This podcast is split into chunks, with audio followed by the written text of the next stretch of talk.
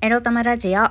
おはようございます。みくりです。この番組は、短く働き多く稼ぐを目指すパラレルワーカーみくりが仕事のことや日々のいろいろエロいろを沖縄からお届けします。自分のことを諦めずに未来を作る。その言葉を私自身とリスナーの皆様にすり込む番組です。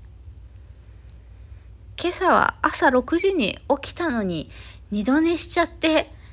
気がついたら9時過ぎてるので、もうしかんで、あ、しかんでってびっくりしてって意味ですね。あの、しかんで今、ベッドから飛び起きて、ベッドから収録しているみくりです。おはようございます。皆様、どんな朝を迎えておりますでしょうか、えー本当に焦って収録してるから、しかんで、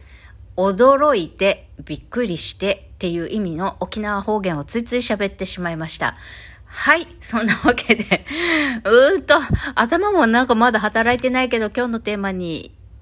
行くさあ、今日のテーマはこちら。好きなこと、好きな人との時間を優先してみるについてお話ししたいと思います。自己啓発本なんかでよく言われることですけれどねまあ好きな人大切な人との時間を大切にしましょうとか好きなことしましょうとか。まあもう皆さんもね耳にタコができるぐらい聞いたことあるようなフレーズかもしれません。だがしかし改めてそうねそうやって生きていこうと思ったんです。みくり昨日。ね、と言いますのも昨日はあの去年の秋に通っていた、え創業スクールの同期のお友達、まあ、創業スクールの同期のお友達の男性で観光関係のお仕事をやられてる人がいてでその人がえー運営を任されているホテルのフロントねフロントデスクをあの彼が、えー出勤できない日にちょっとこれから継続してあの入れないかみたいなあのお話をいただきまして。で別に給料がいいとかそういうわけではないんですけれども、まあ、簡単な仕事であるらしいということと、あと家から近いのと、何よりもそのね、創業スクールでいつもあの、お世話になってる彼が、あの、人手が足りなくて困ってるんだって言ってたんで、あまあ7月来月ね、中とかなら割とあの、入れる日あるよって言って、あの、いつもお世話になってる彼だからね、私も、そんな彼が困ってる時にね自分ができる時にできるヘルプをしたいなと思ってお受けしたんです。フロントデスクのお仕事ね。あの本当は私も観光関係の現場の仕事っていうのはあまりやりたいと思っていなくてというのは不特定多数の人を受け入れる仕事店舗型ビジネスとかそういうのが苦手なのでいつもの私だったら絶対お受けしないような仕事なんだけど、ね、でも誰が私に依頼しているのかっていうのが今回は私にとっては重要で、まあ、特に知り合いからねこうやってあの困ってるから助けてほしいっていうあのお声がけがかかるのって、まあ、嬉しいしそもそも彼も業務委託でこのホテル運営を任されてるもんだから自分で運営してるならまだしも誰かのね所有物件の委託を任されている中で自分が入れない日にお任せしたい日を探すっていうのはやっぱり彼も彼でそれなりに信用できる人じゃないとお願いできないわけじゃないですか。だから、まあ、その一人に私を選んでくれたこともうありがたいなと思ってだからなんか彼になんか私なりにできる彼彼の恩返しっていう意味でまあちょっと恩返しって言ったらなんかお大きいけどあのやってみようかなと思ってお受けしました。であの昨日はその研修で、お金は出ないけど研修1日やって、その仕事、やれそうかどうか判断してほしいってことで、えー、研修行ってきたんです。で、いろいろ彼と話をして、その中で彼が言ってたのが、あの、僕は、かなり好きな人びいきする人間なんだよって言ってて、そう。で、何をやるかよりも誰とやるかが俺にとっては大事で、まあ自分が興味あることだったり、誰かと一緒に何かややる必要があるって出てきた時はやっぱり条件だけで条件とかお金だけでつながってる人じゃなくってその思いだったりあこの人と一緒にやりたいって思ってる人を選びたいしずっと選び続けてきたしずそれでずっと成功してきたというかなんか失敗したり後悔したりとか大きなトラブルに見舞われたことが一度もないから好きな人を選び続ける好きな人と何かをするっていうことを選択し続けるっていうのは間違いないっていうあの経験値から確固たるあの、まあ、経験からそれ確信してるから今回あのみくりさんにも声かけしたんだよって言って。だからまああのお互い気持ちよくお仕事をやれるようになんか困ったことあったら言ってほしいし一緒に作っていきましょうこのお仕事をみたいな風に言ってくれて、まあ、それがすごく嬉しかったしその彼の好きな人びいきをあの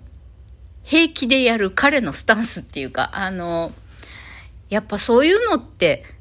やっていいんだよね大事だよねなんてあの改めて思ったんです。私ねあの、どうしても、